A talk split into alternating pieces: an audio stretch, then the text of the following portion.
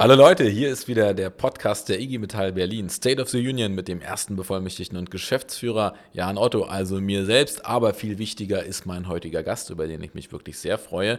Es ist endlich gelungen, vors Mikrofon live ins Studio. Dorothea, muss man sagen, aber bei Dorothea bist du bestimmt, denkst du, hast was falsch gemacht, deswegen Doro Lei hierher ins Studio zu bekommen. Doro, schön, dass du da bist. Ja, ich freue mich auch sehr, dass ich da sein kann. Wir werden jetzt mal ein bisschen äh, kurz erklären, warum, äh, warum freut sich der Jan eigentlich so doll darüber, dass du im Podcast bist. Natürlich aus mehreren Gründen. Erstmal, da holen wir die Leute vielleicht gleich zu Anfang ab. Ich wäre überhaupt nicht hier, wenn du nicht da wärst, weil du warst so verrückt und dreist und hast mich in der Pachroyalkirche oder wie die heißt, vorgeschlagen als äh, mögliche Wahl zum ersten Bevollmächtigten. Vielleicht erinnerst du dich daran. Stimmt, jetzt wo du das sagst, das hatte ich schon völlig vergessen. Ja, habe ich gemacht, ja, richtig. Okay, ja. so, und dann hattest du ja sozusagen auch noch, äh, oder ich vor allem das Glück, dass dir dann äh, fast 90 Prozent gefolgt sind, wofür ich dir sehr dankbar bin. Das heißt, ich habe da eine besondere Beziehung zu dir. Du hast es schon wieder fast vergessen. Ich habe es mhm. mir gemerkt, äh, dass jemand, äh, A, dass du gemacht hast und ich so verrückt war, da hinzukommen. Hättest ja auch sagen können, lassen wir heute, dann wäre natürlich schlecht für mich gewesen. War die Fahrt umsonst? So war sie nicht. Aber ich freue mich natürlich noch mehr, weil ich dich äh, natürlich aus der Zusammenarbeit enorm schätze und du, ja, jetzt wollen wir nicht, wir wollen nicht hochstapeln, schon aber in einem, in einem äh, besonderen Umfeld äh, unterwegs bist. Betriebsratsvorsitzende, glaube ich, ja. Ähm, äh, und ja sogar demnächst noch ein bisschen mehr. Aber bevor ich jetzt alles erzähle. Ich bin schon seit 15 Jahren Gesamtbetriebsratsvorsitzender. Ach, du bist ja schon 15 Jahre, mhm. ja, so. Also schreibt das bitte in die Kommentare, wie toll ihr das findet, 15 Jahre und du machst das jetzt aber noch weiter. Die entscheidende Frage ist ja jetzt bis erstmal du dran. Erzähl uns doch mal von Anfang an, ich muss jetzt nicht jede kleine Story aus der Kindheit erzählen, wo kommst du eigentlich her? Warum sitzt du heute hier? Vielleicht mal den Weg von da bis da. Ja, das ist natürlich schon mal ein weiter Weg. Wo komme ich her? Ich bin geboren im Saarland. Ähm, und da im kleinen Dorf, sehr konservative Umgebung, aber auch halt in der Bergbauumgebung. Also alle meine Verwandten haben im Bergbau gearbeitet unter Tage. Ähm, und das prägt. Das prägt natürlich so die Art und Weise, wie man lebt. Ähm, die Bedeutung von Solidarität kriegt man da, glaube ich, sehr früh mit. Nichtsdestotrotz wollte ich da weg, so schnell wie möglich. Äh, und habe direkt nach dem Abitur ähm, bin ich nach Berlin gekommen. Das war 1975 am 3. November, ist schon ein paar Tage her. Und habe dann hier erstmal ein bisschen gearbeitet im Hotel und dann angefangen zu studieren, äh, und zwar Mathe ähm, an der FU.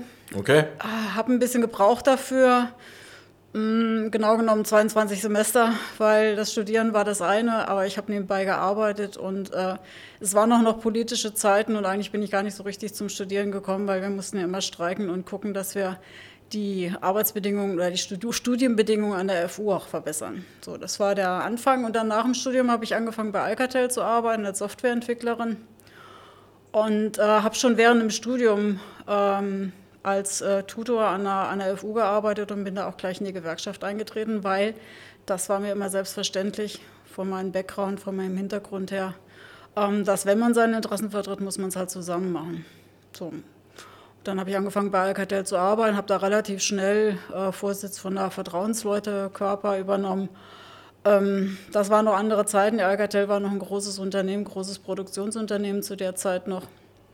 Ähm, und genau so ging das dann halt weiter. Und dann kam der entscheidende Tag, dass die, der Bahnbereich von der Alcatel verkauft wurde zu Thales.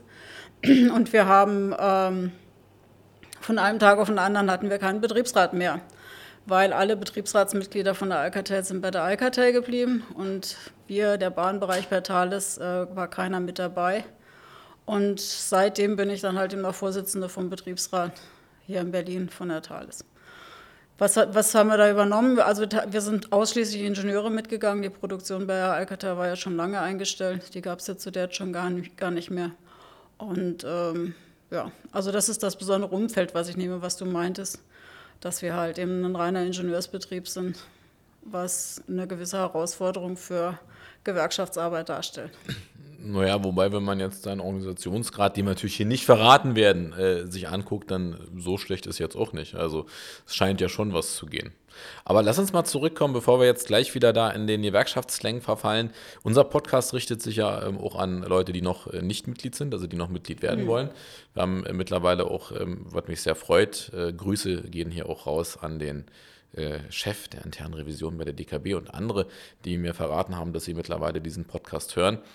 Ähm, da interessiert natürlich noch mal mehr auch der Mensch und nicht nur jetzt unser, unser Gewerkschaftsthema machen wir gleich. Aber jetzt kommen wir nochmal zurück.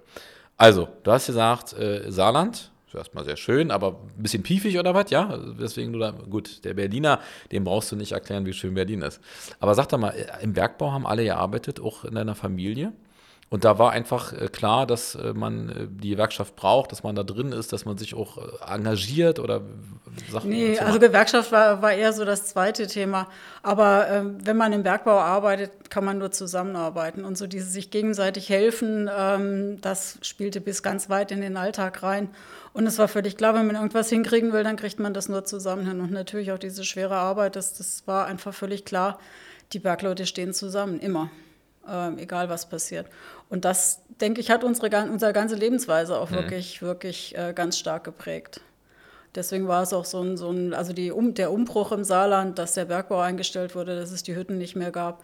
Ähm, diese Umbruchssituation, die habe ich auch sehr deutlich miterlebt. Das brachte sehr viele Existenzängste mit sich und äh, man wusste nicht genau wohin, weil seit Generationen hat man nur vom Bergbau und mit dem Bergbau mhm. gelebt. Und plötzlich musste man was anderes machen. Ähm, das war nicht ganz einfach. Das war und wirklich eine. Auch in deiner Familie? Konkrete also, Umbrüche? Also. Mein, meine Onkel, meine Großväter, äh, meine Cousins, äh, ein Großteil, ja. ja. Also mein Vater selber nicht. Mein Vater war stark kurzsichtig und hat seit seines Lebens war er sehr unglücklich, dass er nicht unter Tage arbeiten durfte. Er hätte das sehr gerne gemacht. Ach, durfte man dann nicht, wenn man, man brauchte sozusagen eine gewisse also, Sehfähigkeit und so weiter. Ja. Also das was, was, hat er gemacht? Mein Vater war kaufmännischer Angestellter. Ja, okay. Und deine Mutter? Nichts, Hausfrau. Hausfrau. War aber im Standard damals wahrscheinlich, das ne? war üblich, so. ja, ja. Ja, und hat, aber, aber interessant, da, damals hat wahrscheinlich auch ein Gehalt gereicht, ne? Um, um zu überleben oder, oder war trotzdem sehr eng?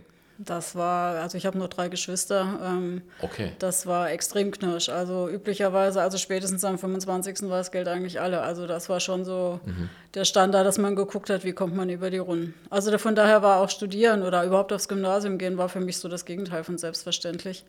Ähm, also das rechne ich meinen Eltern auch sehr hoch an, dass ich überhaupt aufs Gymnasium gehen durfte.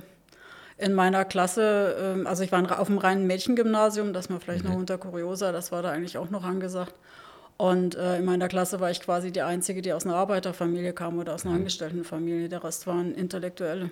Das hört man oft, ne, dass das in, in, der Zeit wirklich dieser Umbruch äh, noch besonders war, ne? dass, dass jemand wie du dann auf so, so, ein Gymnasium kommt und dann studiert. Deswegen musstest du wahrscheinlich auch viel, viel arbeiten, weil klar war, du musstest ja alles selbst finanzieren. Ne? Genau. Ne? Musstest du noch Gebühren bezahlen? Oder? Äh, nee, Gebühren gab es nicht mehr. Also noch nicht. Inzwischen gibt es ja Studiengebühren, aber damals gab es keine Studiengebühren, nein. Also eher die Fachliteratur und so weiter äh, zu kaufen. Leben, und, Lebensunterhalt. Ja. Also auch der, also das war sehr gut, ich, also BAföG war nicht so üppig, davon ging es einigermaßen. Ähm, aber ich habe dann so früh wie möglich angefangen, halt eben als Tutor zu arbeiten. Das war ein sehr attraktiver Job, das war ein Halbtagsjob, aber das war auch qualifiziert und gut bezahlt. Und danach habe ich ähm, im Deutschen Institut für Wirtschaftsforschung halbtags mhm. gearbeitet als Statistikerin, bis ich dann halt eben kurz vorm Diplom war, da ging das nicht mehr. Das also, habe ich über einen Kredit finanziert dann im Schluss, ja. Das heißt, du musstest jetzt, äh, also du hast ja gesagt, zu Anfang im Hotel gearbeitet, hast du von erzählt. Aber, aber ansonsten waren deine, deine Überwasserjobs eher Die schon waren seriös. eher qualifizierter. Also ja. Mhm. muss man davon nicht falsch verstehen, aber du konntest sozusagen, ähm, du musstest jetzt nicht die Nächte durcharbeiten. Nee, so, nee, ja, damit ähm, konnte, ich, konnte ich leben. Ja. Also mein, meine, eine wichtige Erfahrung für mich war auch drei Monate in einer Wurstfabrik. Das habe ich direkt nach dem Abitur gemacht, also so richtig im Akkord. Und okay. Äh, das war sehr nachhaltig, sehr schwere Arbeit, 48-Stunden-Woche, extrem beschissen bezahlt. Mhm. Ähm, und die Leute, also ich meine, ich war da jetzt nur drei Monate, ähm, aber so mitzukriegen, unter welchen Bearbe Arbeitsbedingungen viele Leute wirklich arbeiten für ein Gehalt, was also in der, in der Nahrungsproduktion äh, wirklich mickrig war. Ja. Also das fand ich schon sehr nachhaltig. Äh, das hat mich auch ein Stück weit geprägt, ja. Und du bist jetzt Vegetarier? Nö, ich habe die Wurst schon nur gegessen. Also. Aber ich kann mit scharfen Messern umgehen.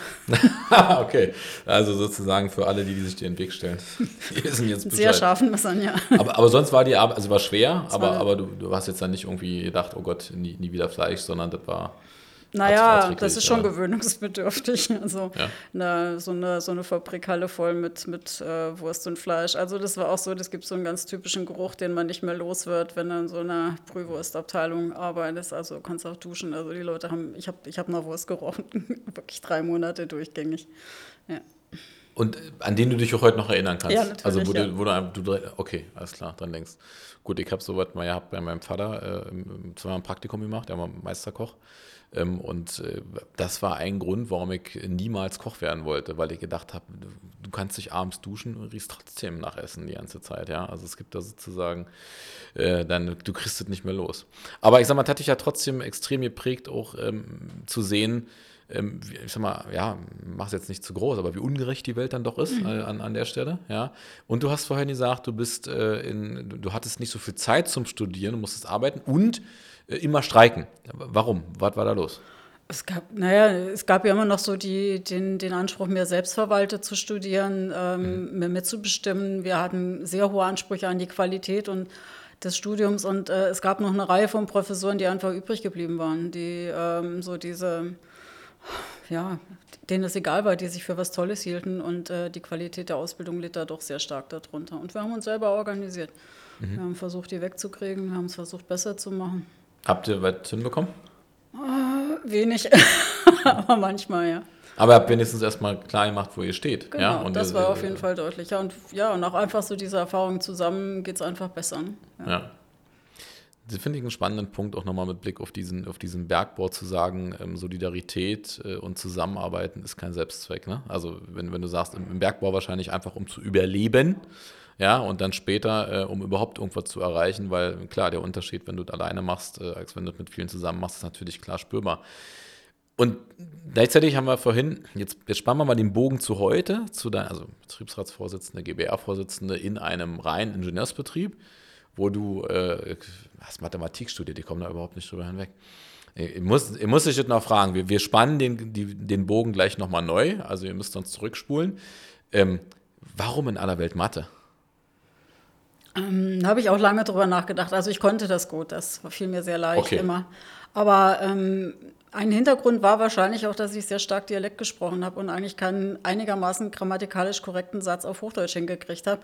Das heißt, meine Aufsätze waren immer katastrophal. Das heißt, ich brauchte irgendein Studienfach, wo ich, wo ich nichts formulieren musste. Das, okay, das ist spannend. Äh, aber ist ja heute nicht mehr von übrig. Sprichst du heute ähm, Saarländer ja. hört noch, wo ich herkomme, definitiv. Die Satzmelodie wird man nicht los.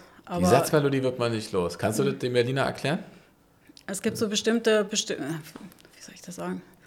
Nee, kann ich nicht erklären. Kannst du nicht? Okay. Also man hört es einfach. Man, man hört es einfach, okay. Mhm. Also du warst gut in Mathe. Du hast also sozusagen auf die äh, Gleichungen geguckt und dir dachte, noch so klar, da muss, da, da, fehlt noch eine Zahl oder. Naja, so ähnlich, ja. Ja? Oder hast du auch richtig Spaß dran? Das hat mir doch, das hat mir immer Spaß gemacht, ja. ja. Also, Alles gut. Ich bin das, einfach doppelt äh, fasziniert. also es war, es war, das war nicht ganz einfach. Das war vielleicht für mich auch nur so die erste Erfahrung, was, äh, was eigentlich auf mich zukommt, weil also ich habe Mathe-Leistungskurs gemacht, aber den gab es natürlich an der Mädchenschule nicht. Ich war nämlich die Einzige. Aha. Das heißt, für meinen Leistungskurs musste ich an die Jungsschule gehen.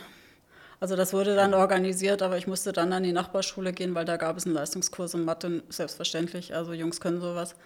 Aber äh, bei uns gab es das nicht. Und bei den Mädchen war die Unterstellung, haben sie nicht zu tun?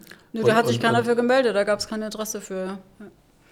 Also, ich habe gehört, dass es auch unter Jungs oft Ablehnung gibt bei Mathematik. Ja. Aber gut, ist ein, ist, ein, ist ein, anderer Punkt. Ich finde es sehr spannend. Mein bester Freund ist ähm, auch Wirtschaftsmathematiker und ich habe nie verstanden die Faszination dafür. Ähm, er hat, glaube ich, meine Faszination für Sprache, er hat sich schon verstanden, aber vielleicht auch nicht so wie ich das verstehe, was du gerade sagst.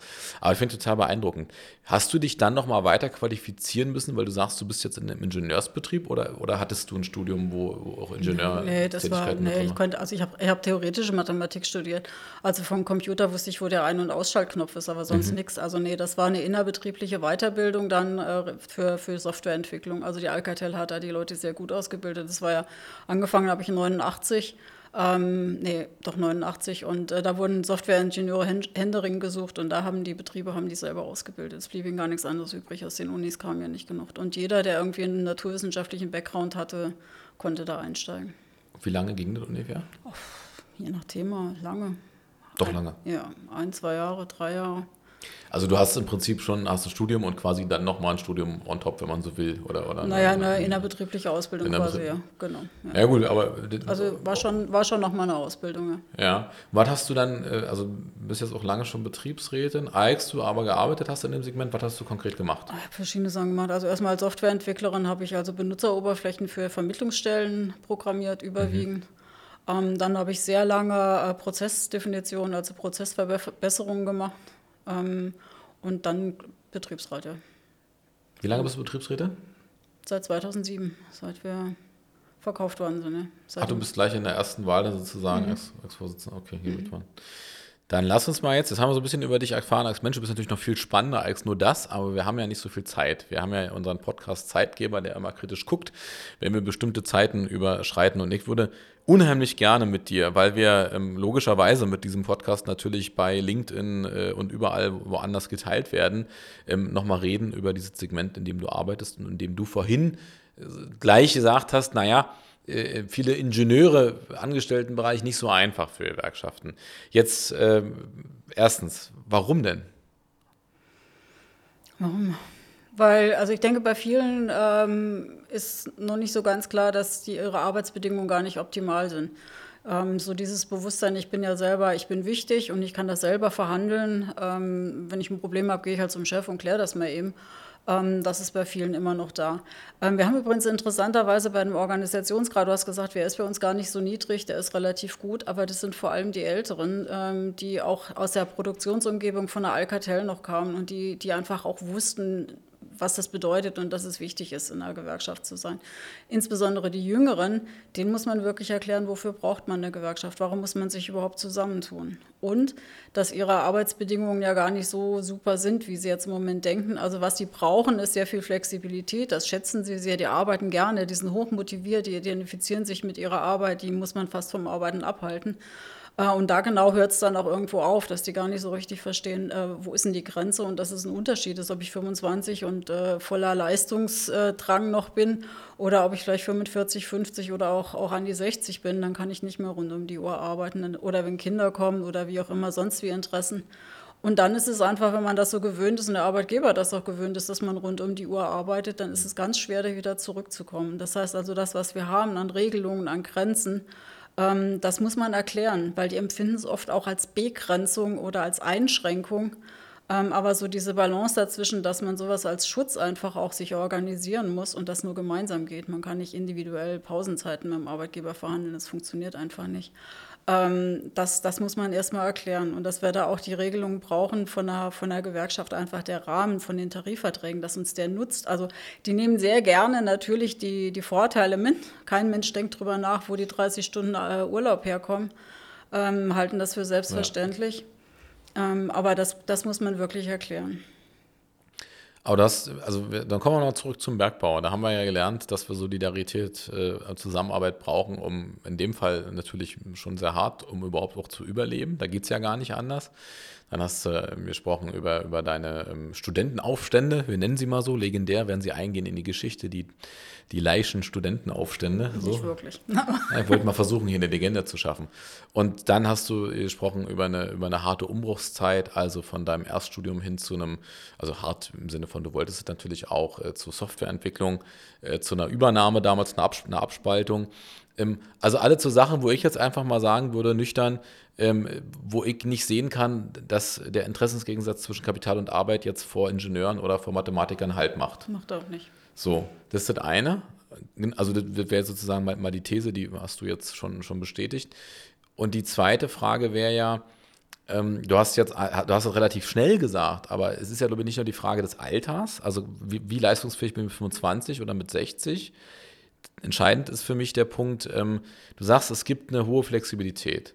Es gibt auf der anderen Seite aber mit Sicherheit nicht wenig Arbeit. Ja, also das, nee, das, das, ist genau eins, eins unserer Themen. Wir haben Tendenzüberlastung, massive ja. Überlastung. Das ist also, der Punkt. Mhm. Und dann, und dann kommt die Frage, wenn ich Flexibilität habe, die fast unreguliert ist. Und jetzt haben, kommen zum Beispiel Kinder, ne? hab, hab, hab zwei Kinder. Dann ist ja die Frage, zu welchen Lasten ich dann diese Arbeit mache. Mhm. Und ich glaube, was, ähm, also verstehe, was du sagst, dass die Älteren quasi diese Erfahrung haben von der Abspaltung und so weiter. Ich glaube, bei den Jungen geht es doch eher darum, auch zu schauen, wenn Zeitverfügbarkeit, dann aber so, dass es auch sinnvoll ist für mich und für die Familie. Und der zweite Punkt ähm, ist doch die Frage von, wie intensiv sind diese Projekte? Also die Intensität, du hast vorhin gesagt, du hast äh, Oberflächen programmiert. Was ich wahrnehme, ist in deinem Segment, dass wenn man fünf unterschiedliche Projekte hat, dass die erstmal, wenn man, wenn man nüchtern drauf guckt, ähm, schon mal mit Sicherheit nicht denselben Workload haben. Und dass ja dann auch die Frage ist, wie viele Projekte zeitgleich nimmt jemand in deinem Segment mhm. an? Also von daher, ich glaube, man muss ein bisschen aufpassen, dass man jetzt nicht es für sie regelt, im Sinne von, du sagst, man muss da aufpassen, du bist ja Betriebsrätin, deswegen ist natürlich auch dein Job. Aber die Frage ist, ist es nicht auch eine Form der Selbsterkenntnis, die viele vielleicht schon haben, die sie aber auch nicht anders erlebt haben? Also kennen die eine andere Form von Arbeit, die reguliert wird, oder kennen Sie genau das? Und man kann sich ja diese Flexibilität auch schnell als, als Vorteil für sich selbst erklären. Kann sagen, ist toll, kann arbeiten, wann ich will. Und die Frage ist, wann arbeite ich wirklich? Ich arbeite dann wahrscheinlich äh, abends weiter, äh, um irgendwie den, den Workload zu schaffen. Ja, der Workload ist im Moment natürlich extrem, extrem hoch. Also äh, Thales äh, Bahnsicherungstechnik ist völlig hm. klar. Wir haben Aufträge ohne Ende. Ähm, was, was erstmal toll ist, also da braucht man sich, glaube ich, keine Sorgen zu machen, dass uns die Arbeitsplätze verloren gehen. Aber es ist halt eben, wie du schon sagst, also wann, wann mache ich das eigentlich? Nee, wie mache ich das fertig? Und dazu kommt halt eben die hohe Identifikation, dass die Leute es ja auch gerne machen, die wollen es ja auch machen. Mhm. Und äh, da, davon profitieren ja dann auch alle. Aber diese Flexibilität, ja, das wissen alle sehr zu schätzen. Also weiß ich auch zu schätzen. Homeoffice ist toll. Also ich spare mir einfach jeden Tag zwei Stunden Fahrzeit. Das ist doch schon mal was, Klar. die man auch anders nutzen kann.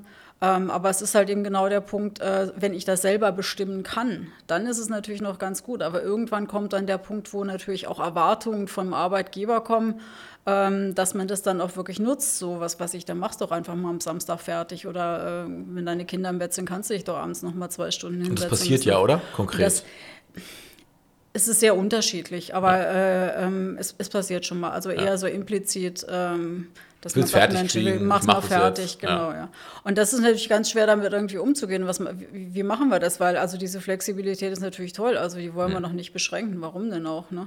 Ähm, aber wie kann man, kann man wirklich diese, diese, ähm, diesen Mechanismus irgendwie unterbrechen, dass der Arbeitgeber das dann auch selbstverständlich erwartet, dass ich rund um die Uhr arbeite? Solange ich das freiwillig mache, ist gut. Aber was bedeutet da Freiwilligkeit? Also da muss man wirklich also auch gucken, wie man da Regelungen hinkriegt, die allen auch wirklich äh, entgegenkommen, die den Spaß an der Arbeit nicht verderben, äh, die Flexibilität aufrechterhalten. Ähm, aber halt eben genau vor dieser Überforderung oder davon schützen, dafür schützen, dass man es halt doch nicht mehr freiwillig macht das ist nicht so ganz einfach. Ja.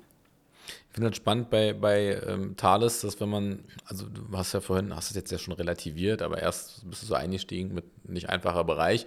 Wenn wir auf die neuen Betriebe schauen, die wir erschließen, dann ist es ja sogar oft so, dass wir zuerst die Ingenieure und, und so bekommen, weil die, wenn sie die Idee einmal verstanden haben, der Gewerkschaft, also was wir tun, mhm. wie wir das mit ihnen zusammen machen, ähm, sie sehr engagiert sind, ähm, auch viel mehr wissen wollen, ist mein Eindruck, also viel tiefer reingehen wollen in die Themen und wenn sie dann einmal drin sind, aber auch, ähm, ja, man darf ja jetzt den Wort nicht nehmen, über überzeugte Streiter, ich will das mal ab, auch für die, für die IG Metall sind. Also Beispiel ASML zum Beispiel, wo wir ja ähm, gelernt haben in einem der vorigen Podcasts, dass über die Hälfte äh, eben, wie heißen die Werkstoffingenieure? Das habe ich mhm. mir gemerkt, Ingenieurinnen.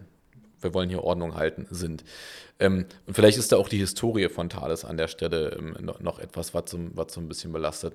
Das weiß ich nicht. Aber dann lass uns doch mal übergehen zur Lösungsfrage. Du selber, äh, muss man glaube ich auch nochmal sagen, habe ich vorhin jetzt alle dich da angepriesen, weil ich mich so gefreut habe, aber habe die wesentlichen Punkte vergessen. Bist ja nicht nur Betriebsratsvorsitzende, GBR-Vorsitzende, sondern bist ja auch Mitglied des Ortsverstands der IG Metall Berlin, also dem sogenannten, wir haben es schon mal erklärt, für die Jugend, dem Leitungsgremium und Kollektiv, die sozusagen den Bevollmächtigten, die Bevollmächtigten, naja, beraten würde ich nicht sagen, aber zum, mit denen zusammen auch bestimmte Entscheidungen treffen, Budgetentscheidungen, aber manchmal auch politische Entscheidungen.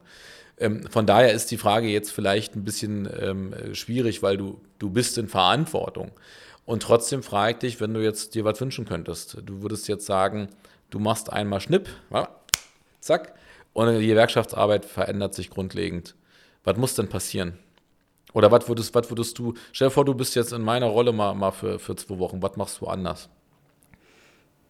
Das ist aber eine schwierige Frage. Ähm also ich denke, wichtig ist, wir müssen, wir müssen organisieren, dass wir mit unseren Kolleginnen und Kollegen ins Gespräch kommen. Und ich denke, da sind wir jetzt auch schon auf einem ganz guten Weg und äh, Themen aufgreifen, die die Leute wirklich interessieren und die wichtig sind. Ähm, und dann glaube ich, ein Punkt ist, wir müssen auch gemeinsam Lösungen erarbeiten. Also die Leute erwarten auch nicht, oder meine Kolleginnen und Kollegen erwarten nicht, dass ihnen fertige Konzepte präsentiert werden, wo sie sagen, ja, nein, also super, ganz toll mache ich, sondern die wollen auch gefragt werden, die wollen mitarbeiten, die wollen auch wirklich auch äh, ähm, da halt eben noch ja, mit, mit der Gewerkschaft, denke ich, auch ins Gespräch kommen. Und das, das, das stelle ich mir eigentlich auch so vor, dass wir gemeinsam Konzepte erarbeiten. Äh, was ist wichtig, gerade für, für den Ingenieursbereich? Ähm, wo müsste man da ansetzen? Wo kann die IG Metall auch besser werden? Also so ein Thema ist zum Beispiel das ganze Thema Leistungsbeurteilung. Ähm, äh, was wir haben oder, oder Entgeltfindung. Ähm, Unser ERA-System ist da an einigen Stellen ein bisschen zu starr. Das ist mhm. sehr schwer, das darauf zu mappen und das zu erklären. Also, aber das, das kann man natürlich nicht aus dem, aus dem Ärmel schütteln, dass man da was anderes macht. So einfach geht es halt nicht. Aber da wirklich auch nochmal dran zu gehen an Diskussionen und zu fragen, also die Leute wirklich zu fragen, äh, was braucht ihr, was erwartet wir und dass wir das dann gemeinsam erarbeiten. Also das wäre so das, was ich mir wünsche. Wie man das macht, weiß ich jetzt noch nicht. Müssen wir uns eigentlich irgendwie noch was überlegen. Ich könnte mir vorstellen, über sowas wie, in, wie den ITK-Arbeitskreis, dass wir da mhm. gucken, dass wir da Konzepte finden, überlegen, ähm, was brauchen wir eigentlich. Also im ITK-Arbeitskreis, muss man vielleicht kurz erklären, so, okay. treffen sich einfach, alles gut, treffen sich interessierte ähm, Ingenieure, ITler und so weiter, die sich eben damit beschäftigen, was braucht es für, die, für diesen Bereich, ähm, natürlich mit einem gewerkschaftlichen Hintergrund sich, sich da auch treffen und auch diese Diskussion führen, die du vorhin auch kurz in so einem Satz erwähnt hast, ähm, passen eigentlich unsere Tarifverträge für die Branche und sie passen natürlich nicht in Teilen. Also ich finde, das kann man ganz klar beantworten, weil das, was wir vorhin besprochen haben, die Frage von unterschiedlichen Projekten mit unterschiedlicher Intensität, das kannst du ja ganz schwer bewerten. Das musst du aber bewerten, um zu sehen, ob äh, Doro und Gustav äh, bekommen beide fünf Projekte. Das heißt aber nicht, dass sie den gleichen Workload haben an der Stelle. So, und auch die Frage, wie wie vergüte ich das eigentlich? Ne? Also wenn du sagst, du kannst die, die, die Frontends und so weiter programmieren und ein anderer macht vielleicht nur einen kleinen Teil dazwischen. Ich glaube, das sind Diskussionen, die man unbedingt führen muss. Aber nochmal, wir, wir machen jetzt schon nochmal, wir, wir, wir spinnen jetzt. Du kannst zwei Wochen lang die IG Metall, die IG Metall Berlin und keiner fuscht rein nach deinen Vorstellungen formen. Was würdest du noch anders machen? Und natürlich mit Blick auf deine Branche, ist ja vollkommen klar. Also muss sich jetzt nicht um den Seniorenarbeitskreis kümmern. Das mache weiter ich. Okay. Ich bin, von der Frage bin ich jetzt ehrlich gesagt etwas überfordert. Äh, was würde ich anders machen? Also ich meine, wir haben ja schon angefangen äh, und versuchen auch auf die, also auf meine Kolleginnen und Kollegen mehr zuzugehen. Also so wie die anderen Betriebe das ja auch machen. Also ich denke, dass wir da schon auf einem echt guten Weg sind. Ich würde das jetzt gar nicht grundsätzlich ändern. Ist doch gut. Also, ich finde das auch eine Antwort. So, also das äh, beruhigt uns jetzt erstmal im Team. Das heißt, wir machen es nicht ganz falsch. So, alles gut. Man muss ja manchmal auch, auch sich überlegen, ähm, weil, weil das ja immer so mitschwenkt. Ne? Der Bereich ist so schwierig und ich teile das einfach nicht. Ich glaube, es gibt immer Stories, so wie bei euch mit, dieser, mit diesen Altlasten, die ihr da habt. Und, und gleichzeitig ist unsere Erfahrung nochmal, wenn wir neue Betriebe, neue Betriebe bewusst erschließen, dann ist es eher so, dass wir, dass wir manchmal sogar schneller Anschluss finden bei den mhm. Ingenieuren ähm, als im, im Werkerbereich, weil, weil es schneller auch verstanden wird. Ja, so und bei den Werkern oft noch so die Hoffnung ist, ja, das passiert schon irgendwie. Das andere, was du gesagt hast, jeder geht zum Chef, kenne ihn mittlerweile hier noch in dem Segment in meinem Freundeskreis, die sagen, das funktioniert das nicht funktioniert, mehr. Funktioniert schon so. lange nicht mehr, ne, klar. Ja. Oder, oder noch schlimmer, wo, wo, wo Leute mir sagen, wenn, wenn ich 100 vergleichbare Stellen habe, habe ich 100 Unterschiede. Bei euch ist anders, ihr habt ERA, aber wenn es keinen Tarifvertrag gibt, dann ist klar, 100 Leute haben meistens auch 100 unterschiedliche Gehälter, in Nuancen, aber immerhin. Aber, das, aber gut, das Thema haben wir jetzt natürlich trotzdem. Also das trotzdem? Schon, also naja, das ist sehr schwierig. Also weil meine ERA, das ist, ist jetzt nicht nur die, eine Frage der Arbeitslast und was die Leute tun. Die Flexibilität ist ja jetzt nicht nur, was zeitlich angeht, sondern auch, was die Leute tun. Also sowas, also mhm. wenn ich schon überlege, jetzt als Betriebsrat, wenn wir definieren, was ist eine Versetzung, Versetzung. Eine Versetzung ist, wenn 30 Prozent der Arbeit sich ändern. Diese 30 Prozent, die kriegen wir gar nie eingefangen, weil die Leute ständig was anderes machen. Mhm. Die teilen sich das in den Teams auf, wie, wie das passt. Also wenn wir da tatsächlich so eine starre Messlatte anlegen würden, was ist eine Versetzung, hätten wir nichts anderes mehr zu tun. Das heißt, das passt da schon nicht mehr, weil die Leute natürlich sich im Team die Arbeit selber einteilen wollen und nochmal was anderes machen wollen. Und das ist ja auch gut so. Also da darf man nicht so starr rangehen. Aber mhm. dann kommen wir natürlich mit der Ära ähm, dann zu gucken, was ist denn jetzt wirklich wertprägend, welche, welche Entgeltgruppe steht denn dahinter. Das ist natürlich bei dieser Dynamik gar nicht so einfach, äh, weil das kann jetzt was sein und in einem halben Jahr ist es ganz was anderes. Ja. Oder dann merkt man auch, das war doch nicht das Richtige und ich gehe wieder zurück. Oder, also von daher, auch da haben wir eine sehr große Dynamik drin und da müssen wir gucken, wie kriegen wir da eine gerechte Eingruppierung hin da ist unser ERA, ich finde, also das, was wir haben, das ist toll, das ist ein super Instrument. Aber ich denke, man muss es wirklich tatsächlich noch ein Stück weiterentwickeln, damit man sowas irgendwie auch abbilden kann. Es muss agiler werden. Noch könnte, was, könnte man fast sagen, oder? Das muss sehr viel agiler werden. Ja. Und auch die Leistung, das ist ein, ist ein sehr gutes Stichwort, das, das bringt uns wirklich auch an, an, an vielen Stellen wirklich auch in, in die Bredouille. Leistungsbeurteilung, was ist eine Leistungsbeurteilung? Selbstverständlich ist eine, eine individuelle Leistungsbeurteilung, aber das funktioniert nicht. Wir arbeiten im Team. Wir arbeiten in agilen Teams und das, das Einzige, was entscheidend ist, ist tatsächlich die die, äh, die Leistung des Teams und das Team muss in irgendeiner Form die Leistung tatsächlich, muss man sie überhaupt bewerten, ist auch noch eine Frage. Also wir haben eigentlich eher die Tendenz zu sagen, nee, machen wir gar nicht mehr, äh, brauchen wir nicht. Aber genau dafür, also wäre auch die Antwort auf die Frage, warum sollen sich auch die jungen Leute zügig organisieren, um das zu diskutieren. Das zu diskutieren, dafür brauchen, brauchen wir Konzepte, genau. Genau, dafür müssen wir Mitglied werden. Wir brauchen genau. ein Mandat. Wir brauchen ja nicht Dinge diskutieren genau. für Leute, die, die nicht bei uns dabei sind. Wir haben jetzt schon äh, einen kritischen Blick bekommen, äh, dass wir die 30 Minuten durchstoßen haben. Ich habe aber noch zwei Fragen. Erstens muss ich als, äh, auch wenn es lange her ist, ehemaliger Lokführer natürlich wissen, kannst du mal so ein Beispiel machen, was, was, was tut ihr Signaltechnik? Also programmiert ihr die Signale oder unter anderem oder was? Also wir haben in Berlin also so zwei Hauptprodukte. Das eine ist ETCS, kennt also die, die Ausrüstung nach dem europäischen Standard. Da gibt es, da gibt es zwei ähm, ja, also für Stellwerke, muss man jetzt Nee, nee, nee, nee, nee. ETCS ist kein Stellwerk. Äh, e also das ist die, die Zugüber die, die ähm, na, Leit Leittechnik. Also du hast ein Radio-Block Center, das ist die Software dafür, wird hier in Berlin entwickelt. Das ist die, die äh, stationäre Stelle, wo gerechnet wird. Und dann hast du die Onboard-Unit, dann hast du die Einheit auf dem Zug, mit die, die kommunizieren und damit wird der Zug gesteuert. Und das ist dieser europäische Standard, dass du auch grenzüber, theoretisch grenzübergreifend damit fahren kannst, weil in jedem Land hast Kommt du. bestimmt irgendwann auch mal. Nee, noch, das ist schon, das ist dran, das sind wir dran. Nee, ja. nee, wir sind wir dran. Also, ja. und da, das ist, also da, wie gesagt, also die Onboard-Unit wird in, in Ditzingen mitentwickelt, in der Zentraluni in Berlin. Wir machen halt eben diese, dieses Radio Block Center an der Strecke. Wir machen aber auch Stellwerke und zwar in Berlin wird insbesondere die Software entwickelt für für den Export. Früher mhm. ähm, hatten wir da das äh, Stellwerk L905, was also eigentlich für den Export war. War ursprünglich mal als kleines Stellwerk gedacht, inzwischen aber doch eher ein ausgewachsenes, okay, sehr komplexes Stellwerk. Aber da wurde die Entwicklung inzwischen komplett nach Rumänien verlagert. Gut, jetzt haben wir ein bisschen Nerd-Talk gemacht, muss auch erlaubt sein. Also ECTS, du hast es gerade gesagt, ist ein, ist ein bestimmter Standard, in dem da gearbeitet wird. Die Stellwerke sind, erklären wir auch kurz, die stellen sagt ja der Name schon, die Signale, damit sozusagen der Lokführer fahren kann oder eben doch nicht. Und in vielen Fällen ist es mittlerweile hoch digitalisiert und vor allem auch miteinander vernetzt. Also theoretisch könnte man irgendwann auch mal einen Zug fahren lassen ohne Lokführer, was ich jetzt nicht so geil finden würde, aber es würde gehen, nicht? Das ist mal dran, ja, das ist also, der nächste Schritt, genau. Oha, jetzt hast du fein gemacht. Aber du kannst ja mit Messern umgehen, also müssen wir aufpassen. Mhm. Kommt zum Ende. Was rätst du denn deinen jungen Kolleginnen und Kollegen nicht nur bei dir bei Thales, sondern auch in, in jedem IT-Startup hier in Berlin, ob 100 Beschäftigte oder 150 oder mehr oder weniger. Was sagst du denen? Warum sollen die in die IG Metall eintreten? Um ihre Arbeitsbedingungen, die sie jetzt vielleicht sehr gut verhandeln können, weil wir gerade einen Expertenmangel haben und es kein Problem ist, äh, auch individuell gut zu verhandeln.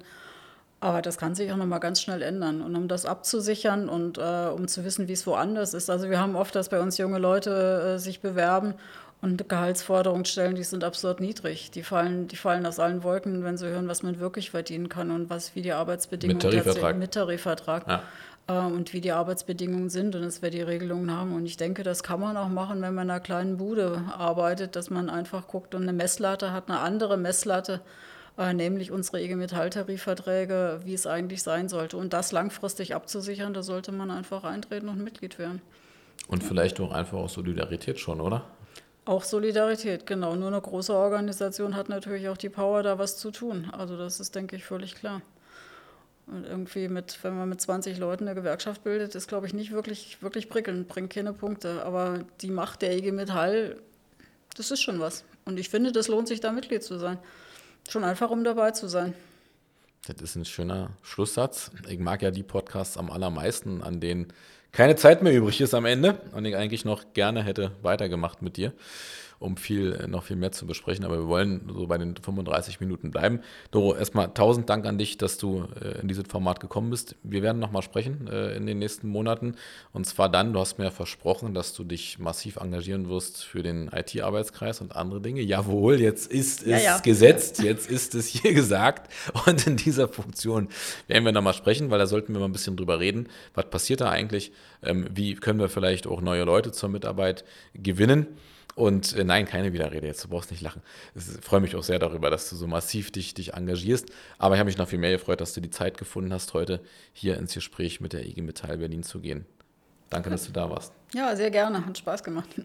Das freut mich am allermeisten. Bis, bis, zum nächsten Mal. Bis zum nächsten Mal. Okay, Leute, das war wieder State of the Union, der Podcast der IG Metall Berlin mit Jan Otto, dem ersten Bevollmächtigten und Kassierer und Geschäftsführer. Mein Gott, wie viele Funktionen. Irre.